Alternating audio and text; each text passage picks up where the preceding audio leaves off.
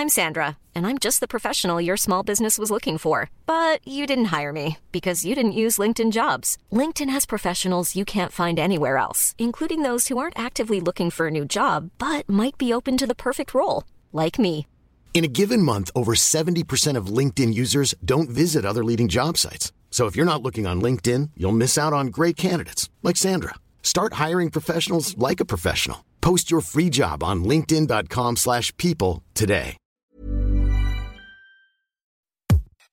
Je dors pas super bien. Je suis totalement crevée. Et j'attends juste euh, que les vacances arrivent en fait parce que j'en peux plus. Ce qu'on peut ressentir au quotidien lorsqu'on est souvent mis, euh, mis face à ces situations, c'est effectivement une boule au ventre le matin. Donc on sait qu'on se prépare à une journée où on va mal travailler. On n'est pas en capacité d'effectuer notre travail correctement. Et ça donne pas envie d'y aller, ça donne pas envie d'y rester. C'est un crève-cœur. Vous écoutez Minute Papillon et notre rendez-vous La Bulle qui parle de nous, de soi, de ce qui va et de ce qui va moins bien. Je suis Anne-Laetitia Béraud et aujourd'hui on évoque le burn-out, l'épuisement physique, émotionnel et mental lié au travail. Même si vous avez sûrement déjà entendu parler de burn-out familial. Le burn-out, il peut être reconnu comme maladie professionnelle par l'assurance maladie sous des conditions très strictes. La maladie doit être essentiellement et directement causée par le travail et elle doit entraîner une incapacité permanente, partielle, égale ou supérieure à 25%. Comment reconnaître les premiers signes du burn-out?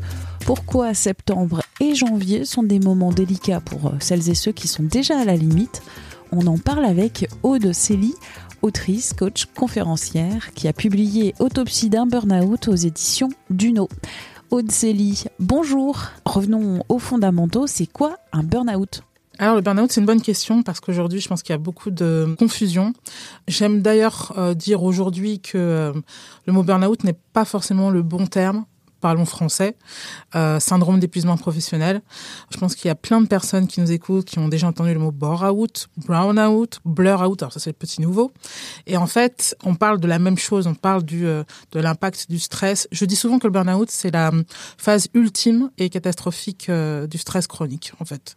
Et tout simplement une dégradation de la santé aussi bien physique que euh, mentale, que émotionnelle et malheureusement aussi comportementale. Pour toutes celles et ceux qui nous écoutent aujourd'hui, quels sont les signes annonciateurs d'un syndrome d'épuisement professionnel?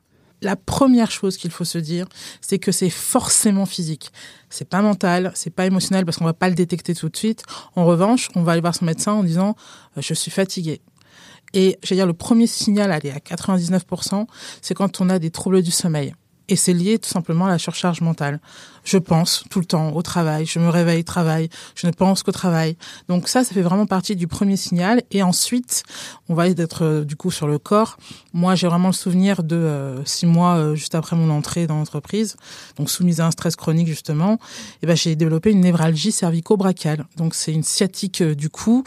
je ne suis pas la seule à, à avoir ressenti ces symptômes et c'est extrêmement violent et très douloureux. Donc c'est vrai que au départ, il va y avoir des signaux physiques. Et si on continue, si on pose pas ses limites, en fait, ça va se développer. En ce qui me concerne, j'ai développé euh, des reflux gastro-œsophagiens, par exemple, pour le fait de prendre du poids parce que je prenais du sucre euh, pour euh, tenir le coup. ça s'est développé aussi avec, bah, du coup, des névralgies chroniques et beaucoup de fatigue aussi. Donc, voilà les éléments. Parce que le travail, c'était le matin, le midi, le midi euh, durant la pause déjeuner qui était en fait euh, avaler un sandwich ou euh, un chinois juste devant l'écran continuer dans l'après-midi, le soir, le samedi, parce que vous alliez aussi au travail le samedi, et puis c'est aussi la nuit. Donc en fait, le travail, c'est tout le temps, tout le temps, tout le temps. Oui, parce que on est tellement surchargé de travail qu'au final, on n'a pas de recul. Et vraiment, j'ai ce souvenir-là de... au départ, ça se passait bien, comme au début c'est la lune de miel. J'allais dire, forcément dans une, dans une entreprise, il y a du stress, donc euh, c'est normal. Mais par contre, quand on commence à basculer sur euh, du trop travail, du travail qu'on ramène à la maison, euh, du travail le week-end, pendant les vacances, bah c'est là où on est vraiment déjà dans le trop. Puis après, petit à petit, c'est la peur qui s'installe. Mmh. En fait, il y a quatre phases quand on parle du, du burn-out, et ça c'est important que, que je le dise. La première phase, c'est quand justement c'est la lune de miel, le plaisir au travail Ensuite, il y a le stress justement qui n'est pas géré. Parce que du stress, on en aura toujours en entreprise, mais c'est quand il n'est pas géré qu'il va basculer. Et d'ailleurs, on n'a pas, c'est vrai, de définition, euh, j'allais dire, légale du, euh, du burn-out. Mais par contre, l'Organisation mondiale de la santé en 2019, elle a fait quelque chose de très bien. Pour moi, elle a clarifié les choses et elle dit le burn-out, c'est la résultante d'un stress chronique au travail qui n'a pas été géré avec, avec succès. Et c'est exactement ça. C'est-à-dire qu'au moment où on commence à avoir beaucoup de boulot, Pourtant, on le dit, on a besoin d'aide, et pourtant, on ne nous aide pas. Et c'est là, en fait, dans cette troisième phase, on va être dans la perte de sens, parce que je comprends pas, euh, j'ai trop de boulot, j'essaie de trouver des solutions, je parle, et on ne m'écoute pas, et bah, quand on ne nous écoute pas, on plonge, et après, c'est euh, en route vers l'effondrement. Et là, on est dans la quatrième phase. Exactement. La phase de crise. Exactement. Et dans votre cas, heureusement, heureusement, vous avez réussi à remonter, à vous reconstruire et à vous réinventer, ce qui est mm. aussi le, sous-titre de cette oui, c'est Vrai. Mais euh, avant de, parler de se reconstruire et de se réinventer, septembre, c'est compliqué, vous me le disiez juste avant l'entretien. Oui, oui, le, burn-out du mois de septembre, bah, ça existe en fait. Et c'est évidemment lié au fait qu'on est parti en vacances. Quand on est parti en vacances, alors c'est important parce qu'il y en a qui partent une semaine, c'est clairement pas du repos. Euh, deux semaines, c'est un chouïa, un peu de repos. Trois semaines, allez, c'est un peu plus pour pouvoir euh, reposer son, son, cerveau ou en tout cas son, son activité. Mais ce qui se passe, c'est que pendant les vacances, on est censé se poser. Moi qui travaille au niveau des neurosciences, en fait, on a des hormones positives de bonheur euh, qui euh, sont là. Et quand on arrive vers le mois de septembre, on commence déjà à basculer en disant oh, j'ai tout ça à faire, j'ai tout ça à faire, j'ai tout ça à faire. Et d'ailleurs, c'est important parce que la charge mentale des femmes participe largement à leur burn-out en fait. Et la charge mentale, c'est quoi? C'est je dois penser. Et je parle souvent de du syndrome euh, de la femme épuisée entre parenthèses à penser à tout, point d'exclamation. Deuxième période aussi, vous me disiez, qui est compliquée dans l'année. C'est justement le retour des, des vacances de Noël. Donc au mois de janvier, on a passé du temps avec sa famille. Et ça, c'est encore une fois, c'est un moment d'apaisement. Mais c'est pas non plus des vacances hyper reposantes. Euh, quand on doit préparer le repas, en général, on sait qu'à Noël, on a peut-être 10 ou 15 personnes. Donc on déjà, en plus, nous, les femmes, on anticipe. Donc il y a tout cet aspect-là qui rentre en compte. Et finalement, le 1er janvier, en général, la rentrée, c'est le 2 ou le 3. Donc finalement, on n'a pas eu le temps de se reposer du tout. Eh bien, on va continuer maintenant sur cette dernière question sur la reconstruction. Donner quelques conseils à des auditrices et à des auditeurs pour euh, réussir à se sortir d'un burn-out, à réussir à se reconstruire et à se réinventer. Alors déjà, je compare souvent le burn-out, donc de manière très imagée, du coup les gens comprennent, à un téléphone portable. En fait, quand on euh, utilise son portable sans avoir rechargé, il va s'arrêter d'un coup à outrance. Ça, c'est la rupture. Ça, c'est le burn-out. On a besoin d'un câble pour pouvoir le recharger. Ça, c'est le repos. Au moment où on connecte le l'embout avec le portable, il faut souvent une fraction de seconde. Et ça, c'est le temps nécessaire au corps de s'être reposé pour commencer en fait à se reconstruire, à reprendre de l'énergie. Et en fait, la première chose à faire, et c'est tellement difficile pour les victimes, c'est de s'arrêter, c'est de se reposer c'est de ne rien faire. C'est-à-dire que des personnes qui ont été tout le temps dans l'action, qui prennent les choses en main, c'est très compliqué. Ensuite, on peut pas s'en sortir tout seul.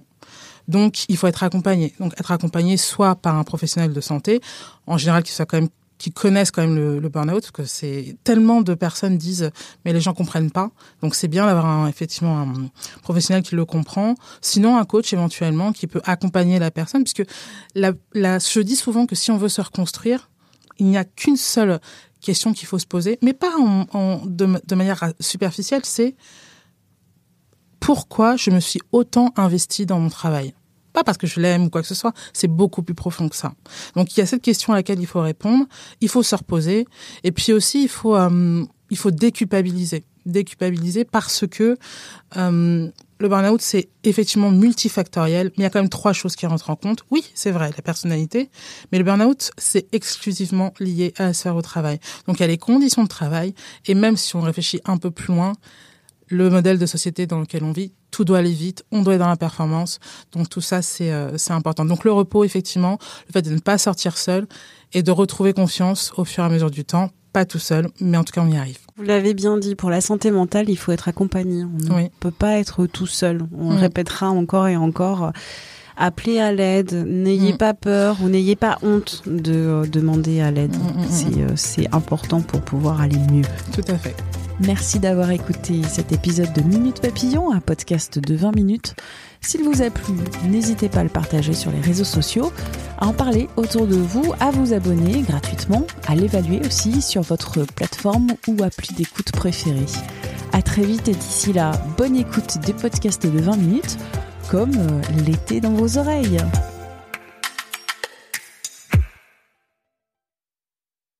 On ne va pas se quitter comme ça. Vous avez aimé cet épisode? Sportif, généraliste, sexo ou scientifique, varié mais toujours bien informé. Découvrez les autres podcasts de la rédaction 20 minutes sur votre application d'écoute préférée ou directement sur podcast au pluriel.20minutes.fr. Et merci de nous avoir écoutés.